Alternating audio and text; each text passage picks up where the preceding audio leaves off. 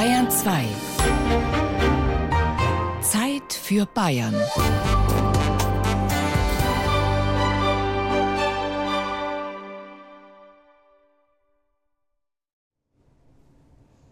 Helle, lichtdurchflutete Räume, respektvolles Flüstern. Hall trifft Glanz. Eine Wandlung vollzieht sich wie von selbst. Schon während man die Stufen zur Kryptothek hinaufgeht, nein, schreitet. Es strahlt eine ungeheure ästhetische Wirkung aus. Und selbst wenn man nicht viel weiß, wird auch derjenige, der hereinkommt, sofort beeindruckt sein. Hinein in den Musentempel, durch das ein wenig furchteinflößende Portal, wie in großen Kathedralen. Wisse, dass du ein Mensch bist und klein. Und auf der anderen Seite das erhebende Gefühl, dabei sein dürfen im eklektischen Club der Kunstinteressierten.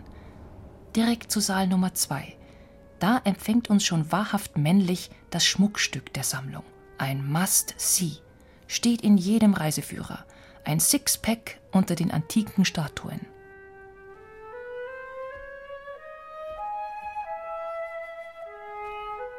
Wenn das Sonnenlicht durch die bodentiefen Fenster fällt, weckt es den barbarinischen Faun zum Leben. Man sieht aus der Entfernung einen nackten jungen Mann, sehr körperlich, sehr durchtrainiert, der sehr lasziv da auf dem Felsen gelagert ist, Beine gespreizt. Was den Blick freigibt auf sein prächtiges Gemächt, vermutlich 220 vor Christus aus Marmor gemeißelt. Ein Kunstwerk an Präzision und Ausdruck und doch profane zur Schau gestellte Nacktheit. Erst wenn man näher kommt, merkt man, dass der auch so ein kleines Schwänzlein hat. Das heißt, es ist ein männliches Wesen mit leicht hirschen Zügen. Man nennt es in der Antike ein Satyr. Und Satyren sind die Begleiter des Weingottes Dionysos. Raimund Wünsche, Archäologe, kennt jeden Winkel der Kryptothek am Königsplatz seit 1970. Erst als wissenschaftlicher Mitarbeiter, später als Direktor. Also die haben nicht viel zu tun, die Satyren, außer tanzen und, und Wein zu trinken und ab und zu so Menaden oder Nymphen nachzustellen, meist erfolglos. Und von dieser Tätigkeit ist er hier erschöpft, er ruht sich jetzt aus. Verzauberung liegt in der Luft. Eine eigenartige Mischung aus Distanz und Faszination, Scheu und Freude – sagt auch der ehemalige Museumschef Wünsche. Und diese magische Stimmung verbreitet sich in allen 14 Sälen des Museums. Keiner traut sich hier ein Bonbonpapier fallen zu lassen oder gar zu schreien. Die Räume haben eine Aura, wie es eigentlich Kirchen haben. Das muss man sich als Vorbild nehmen, dass man jetzt nicht sagt, naja, das ist jetzt irgendein altes Gebäude, sondern es hat die Fassade, wenn man reinkommt, der Rundgang, der erhebt auch jemanden erhebt jetzt im übertragenen Sinne, jeder spürt es irgendwie. Von 1816 bis 1830 hat Leo von Klenze die Glyptothek erbauen lassen, auf Geheiß seines Königs Ludwigs I. Das erste Museum in München. Eine Sensation. Nach antikem Vorbild. Außen griechischer Tempel, innen römische Therme, Ziegelwände, so die Vision des Architekten. In der Mitte ein quadratischer Innenhof, das Atrium. Heute beliebter Treffpunkt zum Kaffee, nicht nur für die Studenten im Univiertel. Vor dem Zweiten Weltkrieg gab es noch farbigen Marmorfußboden und Stuck an den Wänden. Wieder aufgebaut 1972 sind nun Boden und Wände weiß, setzen die Statuen in Szene. Ein Gesamtkunstwerk, wie es dem Museumsgründer König Ludwig I. vorgeschwebt war.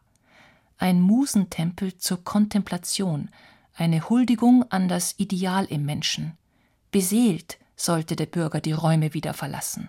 Ludwig hat häufiger Rom besucht und sah dort diese Sammlungen, auch die päpstliche Sammlung, und meinte, wir müssen München auch sowas haben, was man in Rom Museum nennt. Und darauf hat er gesammelt und hatte natürlich einen Grundgedanken. Er wollte die Kunst und Kultur in Bayern fördern, vor allem die Künstler, aber natürlich auch den Menschen veredeln. Man glaubte, man könnte mit der Kunst den Menschen verbessern. Sein Vater, Max I. Josef, der hat es eher spöttisch betrachtet und hat den wunderbaren Satz gesagt, mein verrückter Sohn versucht, aus den Bierbräuchen Griechen und Römer zu machen. aber es wird ihm nicht gelingen. Für Ludwig I., der von seinen Studientagen an durchaus eben vom deutschen Idealismus und seinen Ideen geprägt war, hat die Idee sicher viel Plausibles gehabt. Man darf aber eben auch nicht vergessen, dass die Kunstprojekte Ludwigs I. dahin ausgelegt waren, die Nation an die Dynastie zu binden, indem man sich eben gemeinsam auf der Ebene der Kulturnation äh, gefunden hat, eines gemeinsamen äh, kulturellen Horizonts, den man teilt und der eben das untergegangene Gottesgnadentum ersetzen konnte. Christian Queitsch, Chefkonservator der Münchner Residenz. Doch die ist noch nicht an der Reihe.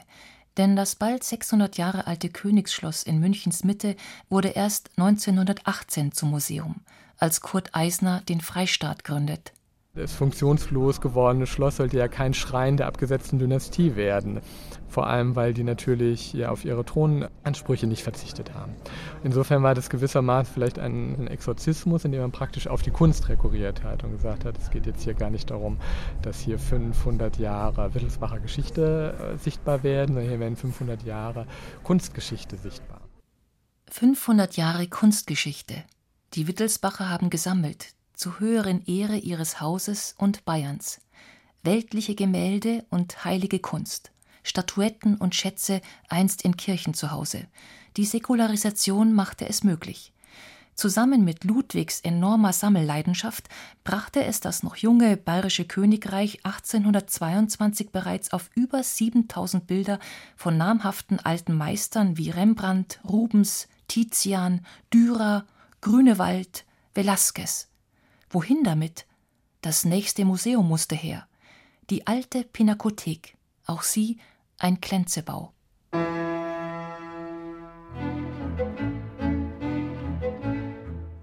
Gleich nach der Eröffnung der alten Pinakothek 1836 ließ Ludwig I. weiterbauen, und zwar das weltweit erste Museum für zeitgenössische Kunst, die neue königliche Pinakothek. Bis heute hängt hier das 19. Jahrhundert von Goya bis Van Gogh, von Spitzweg bis Cézanne. Das Neue sollte sich mit dem Alten messen oder am Alten messen lassen, immer noch ein roter Faden, der sich durch das Kunstareal spinnt. 14 Museen auf 250.000 Quadratmetern, die 5000 Jahre Kunstgeschichte zeigen, von der Antike bis heute. Am anderen Ende des Kunstareals wartet das späte 20. Jahrhundert in der Sammlung Brandhorst. Und dort steht Achim Hochdörfer im Lepantosaal des modernen Malers Cy Twombly, einem der Hausgötter. Eine Sequenz von zwölf Bildern. Farbenexplosion, Buntheit, herunterlaufende Farbadern, Strichsegelschiffe. Die Seeschlacht von Lepanto aus dem 16. Jahrhundert als Filmstrip. Jedes Mal, wenn man hier reinkommt, hat man so ein Gefühl einer inneren Überhöhung. Die Architektur ist angelehnt ja an eine sakrale Architektur. Das ist ja wie eine Apsis von einer Kirche, die hier auch am Kopfbau ähm, des Museum Brandhorst äh, den beschließt. Und hier im ersten Stock des Museum Brandhorst haben wir auch ein Tageslicht, das von oben reinkommt und dadurch wirkt dieser Raum irgendwie entrückt. Das 2009 eröffnete Museum birgt die Sammlung der Henkelerben. Wer deren Kunstwerken ein Zuhause gibt, bekommt die Werke und ein millionenschweres Stiftungsvermögen für weitere Einkäufe obendrauf. Bayern schlägt in guter Wittelsbacher Manier zu, auch wenn Kritiker die Sammlung nicht für museumswürdig erachten. Und 47 Millionen Euro für einen Neubau? Doch der einfache Bau wird durch seine Außenhaut zum Ereignis. Keramikstäbe zitieren die Farben der Fassaden der umliegenden Häuser ein buntes Bauwerk passend für die Werke, ein gemütliches Museum und ein Ort der Einkehr, selbst für den Museumschef. Man kann vielleicht sagen, dass das Museum die Kirche in einer gewissen Weise beerbt hat. Im Zuge einer Säkularisierung unserer Gesellschaft ist ja erst die Institution Museum entstanden. Also die alte Pinakothek hier in München ist ja einer der frühesten Museumsbauten, die wirklich als Museen gebaut wurden und nicht wie jetzt der Louvre in Paris Umwandlungen sind von ehemaligen Königspalästen in Museen. Also die Idee, dass man in ein Museum geht, als eine Anstalt, wo man kontemplativ Kunst betrachtet und mit der Hoffnung verbunden ist, dass man daraus etwas lernen kann und erzogen werden kann, wie das Schiller beschrieben hat in seinen ästhetischen Briefen.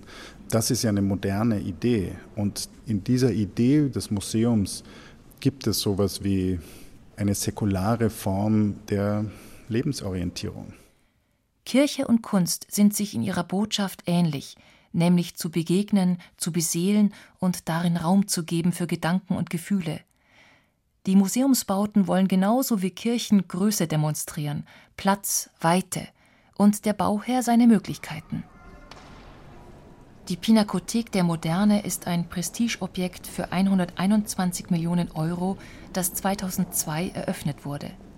Nach diversen Querelen, falschem Kostenrahmen, Umplanungen, am Ende frenetischer Jubel. Nach nur sieben Wochen waren bereits eine halbe Million Besucher in die helle Rotunde gepilgert. Weltrekord. Das runde, mehrstöckige Entree des Neubaus ist der Clou des Museums. Der Architekt Stefan Braunfels erinnert sich. Seine erste Idee, die vier unterschiedlichen staatlichen Sammlungen in zwei Gebäuden unterbringen und dann dann kam als entscheidende zweite Idee die Idee, ähm, hier eine Diagonale durchzuziehen. Diese Idee kam daher, dass das Museum ja wie ein Pfropfen zwischen der Innenstadt und den anderen Pinakotheken steht. Und ich nicht wusste, wo mache ich eigentlich den Haupteingang hin. Und wohin ich ihn hinmache, ist er falsch. So kam ich irgendwann dann auf die Idee, es geht nicht anders, es muss zwei Eingänge geben. Einer zur alten Pinakothek und einer zur Innenstadt. Und das war der entscheidende, damals noch Federstrich. Und ich weiß noch, ich habe richtig zu zittern angefangen. Wie ich diesen Strich dann gewagt habe, da dachte ich mir, oh, das ist es. Und aus dieser Diagonale ergibt sich dann die Rotunde eigentlich aus Geometriegründen logisch. Ein rundes Foyer, betretbar von zwei Seiten. 850 Quadratmeter, 24 Meter hoch. Zentrum für die vier Sammlungen. Es zieht einen beinahe hinauf in Kuppel und in Ausstellungsräume. Braunfels hat wie Klenze mit Licht gearbeitet. Kathedrale des Lichts, weil man natürlich hier, wenn wir jetzt nach oben schauen, sieht man den Himmel. Das erzeugt auch diese sakrale Wirkung, die man aus Kirchen kennt. Dort eher düster, devot, demütig. Im Museum dagegen Licht, leicht, losgelöst. Vielleicht hat sich Leo von Klenze sein Lichtkonzept von Kirchen abgeschaut. Seine Oberlichtsäle wurden weltweit kopiert und in München saniert. Erst neulich hat man in der alten Pinakothek 1000 Fenster ausgetauscht. Ich wollte ganz bewusst neben der alten Pinakothek ein Gebäude bauen, was der alten Pinakothek nicht sozusagen den Hauptplatz, das Primat im Quartier nimmt. Man muss ja sehen, die alte Pinakothek ist eines der ersten Museen in Deutschland. Als es damals gebaut wurde, hier auf diesem Stadterweiterungsfeld, haben die Münchner gespottet, die alte Pinakothek auf den Wiesen vor Dachau. So weit weg kam ihnen das vor von der Innenstadt. Ja. Nach und nach ist sie eingewachsen, aber es war mir ganz wichtig, dass sie frei stehen bleibt, weil die Pinakothek der Moderne, inklusive des zweiten Bauabschnitts, der ja immer noch nicht steht, dreimal so groß ist wie die alte Pinakothek. Nicht verschweigen möchte man hier den Krach um den Bau. Waren früher die Erbauer von Kirchen abhängig von Kirche und Bischof, sind die Architekten es heute von Bauämtern und Kommunen.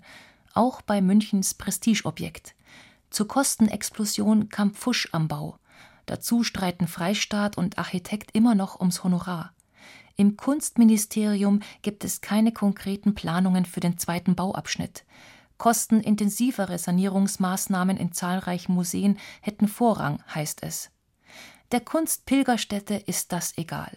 Sie zieht jährlich 300.000 Besucher in ihren Bann und beweist, die Vision von König Ludwig I. geht auf. Durch die Glyptothek, das erste Museum Münchens, ist München wirklich zur Kunststadt geworden. Das war der Anfang, der ja dann später im ausgehenden 19. Jahrhundert, Blauer Reiter und so etwas, ist ja München neben Paris die große Kunststadt Europas gewesen. Selbst Picasso hat sich überlegt, ob er nach München geht. Der berühmte Feuerbach, der schreibt wortwörtlich, dass er immer in der Früh kommt und in der Bibliothek seine Andacht verrichtet. Der Religionskritiker und Philosoph Ludwig Feuerbach hatte also in der Glyptothek seine Kirche gefunden, in dem Jahrhundert, in dem sich Philosophen von der Kirche ab und der Kunst zuwandten. Im selben Jahrhundert baute die Kirche neue Pfarrkirchen, und die Bürger der Münchner Ludwigsvorstadt wollten die größte von allen, die St. Paulskirche. Nur der Dom ist größer. Ein mächtiger neugotischer Bau. Heute treffen hier Kunst und Kirche aufeinander. Gotteshaus und Ausstellungsraum zugleich. Wo kann Glaube und Kunst eben eine Verbindung eingehen oder auch einen Kontrast eingehen, der eine Kraft in sich hat? Ulrich Schäfert, Pastoralreferent, Kirchenmaler, Kunsthistoriker. Er leitet den Fachbereich Kunstpastorale der Erzdiözese München und Freising. Seine Aufgabe Seelsorge für Künstler, aber auch mit ihnen und ihrer Kunst. Momentan ist die Installation Zukunft im rechten Seitenaltar von St. Paul aufgebaut. Mehrere Meter lang, sieben Monitore auf Augenhöhe, eingerahmt in schwarzes Tuch. Sieben Jugendliche blicken beinahe unbewegt auf eine Lichtquelle. Sie bewegen sich kaum, weshalb die Videos eher wie Fotografien wirken. Ein Blick, der undefinierbar ein wenig in die Zukunft geht, in sich selbst hinein, Fragen aufbringt, was ist meine Verantwortung? Was ist meine Hoffnung? Was ist mein Blick nach vorne? Der Fotokünstler und Schauspieler Stefan Hunstein sucht den Dialog mit dem Kirchenbesucher, sagt Ulrich Schäffert. Wer erwartet schon zeitgenössische Kunst hier? Die Fragen der heutigen Menschen sollen hier im Kirchenraum Platz haben. Das soll kein Museum sein, nichts nach hinten gewandtes, sondern ein Raum, in dem unser Leben, unsere existenziellen Fragen vorkommen, aber auch ein Raum, um unsere Hoffnungen hier zur Sprache zu bringen. Im Besucherbuch kontroverse Einträge. Trostlos. Wo bleibt die frohe Botschaft? fragt einer. Beeindruckend. Diese Jugend schenkt Hoffnung. Das Dasein verdichtet den Moment, schreibt ein anderer. Kontroverse Kirche und der Versuch, Begegnungen zu initiieren, das ist die Aufgabe von Museen und Kirchen gleichermaßen. Beide kann man aus kunstgeschichtlichem Interesse besuchen, als spirituellen Platz oder als Treffpunkt für Gleichgesinnte. In beiden gibt es eine Dimension, wo über das Materielle hinaus sich etwas eröffnet, wo etwas gestaltet, gebildet ist, das aber nicht alles ist, was da ist, sondern da ist etwas, das man nicht greifen kann, das darüber hinausgeht. Und deswegen ist es sehr verständlich, dass Museumsräume heute für Menschen die auf der Suche sind, die sich aber von der Kirche entfernt haben oder mit ihr nicht einverstanden sind, dass sie dort dieses Grundbedürfnis des Menschen irgendwie erfüllt sehen und, und suchen. Ich suche nicht, ich finde, hat Picasso einmal gesagt. Und weiter, Suchen ist das Ausgehen von alten Beständen und ein Finden wollen von bereits Bekanntem. Finden, das ist das völlig Neue. Alle Wege sind offen, und was gefunden wird, ist unbekannt. Es ist ein Wagnis, ein heiliges Abenteuer. Ich hatte gerade vor zwei Tagen ein Gespräch mit einem Künstlerkollegen, der äh, eine sehr christlich und auch katholisch geprägte Einstellung hat. Und da haben wir uns lange unterhalten und dann ist mir schon auch wieder klar geworden, dass für mich tatsächlich die Kunst eine Methode ist, um rational in Anführungszeichen mit diesen Fragen umzugehen, mit denen die Religion auch umgeht. Also mit dem Unbegreifbaren, mit dem Unverständlichen, mit dem Unaussprechlichen, mit dem Wunderbaren. Andreas Mitterer, Bildhauer, Maler, Konzeptionskünstler und Vorsitzender eines Kunstvereins. Wenn ich mich mit meinen Formen und mit meinen Bildern, sage ich jetzt mal, beschäftige, dann, äh, dann bewege ich mich auf einem Terrain, wo ich auch nicht genau weiß, warum ich das jetzt so sehen will oder warum mich das jetzt interessiert. Damit bewegt man sich eben auf so einem suchenden Gebiet, also auf, auf einem Gebiet, wo man sich nicht wirklich auskennt. Und das, genau deswegen begibt man sich dorthin. Oder nicht man, ich begebe mich dahin. Und äh, insofern ist es schon eine Art Suche in meiner Arbeit. Ebersberg, Münchner Osten – in der alten Brennerei stellen einmal jährlich Künstlerinnen und Künstler aus ganz Deutschland aus. Arbeit an der Basis ist das für den Mitterer Andi. Das funktioniert so ähnlich wie beim, beim, Sport, dass man sagt, wenn die Basis nicht funktioniert, gibt es auch keinen Spitzensport. Und ähm, in einer gewissen Weise hat das schon auch was damit zu tun, dass man sagt, hier bildet man auch ab Künstler, die keinen Durchbruch haben, die nicht so professionell sind, aber dennoch einfach künstlerische Arbeit machen. Und das ist künstlerische Arbeit, die stattfindet und die auch wichtig ist. Und aus diesem Pool generieren sich andere Bereiche in der Kunst. Also die Museen auch die Galerien, die das kommerziell betreiben, die schöpfen schon auch aus diesem Potenzial, das in einem Kunstverein zum Beispiel ganz gut aufgehoben ist. Und einmal im Jahr kommt der König von heute, die Ankaufskommission der Bayerischen Staatsgemäldesammlungen und kauft ein. Bilder, die nicht ins Museum kommen, sondern in Ministerien und öffentliche Gebäude. Denn im Museum hängt und steht das, was schon Kunst ist, selten was es noch wird. So schließt sich der Kreis sammeln, zeigen, museumstauglich werden, Bewunderer finden oder auch nicht. Das ist ja auch das Schöne an Kunst, dass es die Option auch gibt, zu sagen, damit kann ich überhaupt nichts anfangen. Und dann gehe ich raus aus dem Museum und werde nicht dafür bestraft, dass ich nicht dran glaube. Auch wenn der Zahn der Zeit an den Gebäuden nagt, Sanierungen Millionen verschlingen, Eintrittspreise erhöht werden, Neubauten immer mehr kosten als kalkuliert, die bayerischen Museen prägen den Kulturstaat mit 2,9 Millionen Besuchern jährlich. Die Vision von Ludwig I. ist aufgegangen. 1350 Museen gibt es im Freistaat, allein 20 Pinakotheken von Ansbach bis Würzburg. Und dazu die zahlreichen Schlösser, die Museen sind. Ist das Museum ein Ersatz für die Kirche, eine Kathedrale der Neuzeit? Nachgefragt auf der Straße im Kunstareal. Es ist fast kathedral, wie manche Menschen mit Tränen in den Augen. Josef Beuys. Genau, Josef Beuys zum Beispiel. Josef Beuys, Tränen in den Augen. Ich bin so ergriffen.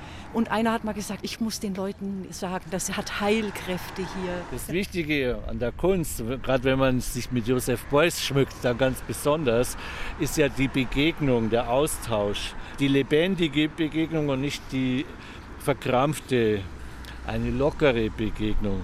Diese Kraft steckt auch in einem Kunstwerk, aber nur wenn der Austausch möglich ist. Josef Beuys, Provokateur, Heiler, auch er in bayerischen Museen daheim, von Anfang an. Die Städtische Galerie im Lehmbachhaus hat 1979 seine Installation Zeige deine Wunde angekauft. Ein Jahr später richtet Beuys einen Flügel im Lehmbachhaus neu ein. Zu sehen auch zwei Leichenbaren, darunter mit Fett gefüllte Kästen. Das Reagenzglas, das darin steckt, enthält einen skelettierten Amselkopf. Wie Papst Johannes Paul in einer Rede an die Künstler schon mal gesagt hat, eine Welt ohne Kunst könnte sich schwerlich dem Glauben öffnen. Und so sehe ich auch die Kraft der Kunst eben hier einzuwirken oder einen Raum zu eröffnen. Insofern glaube ich an die Kraft der Kunst. Glauben im Sinne nicht als eine absolute Wahrheit, sondern als eine Orientierungshilfe oder als Anlässe, um über bestimmte Ansichten und innere Einstellungen nachzudenken. Eternitas, Ewigkeit. Spätestens hier treffen sich Kirche und Museum. Ersonnen für die Menschen, gedacht für die Ewigkeit. Wer sich einlässt, wird berührt sein und begegnet zumindest sich.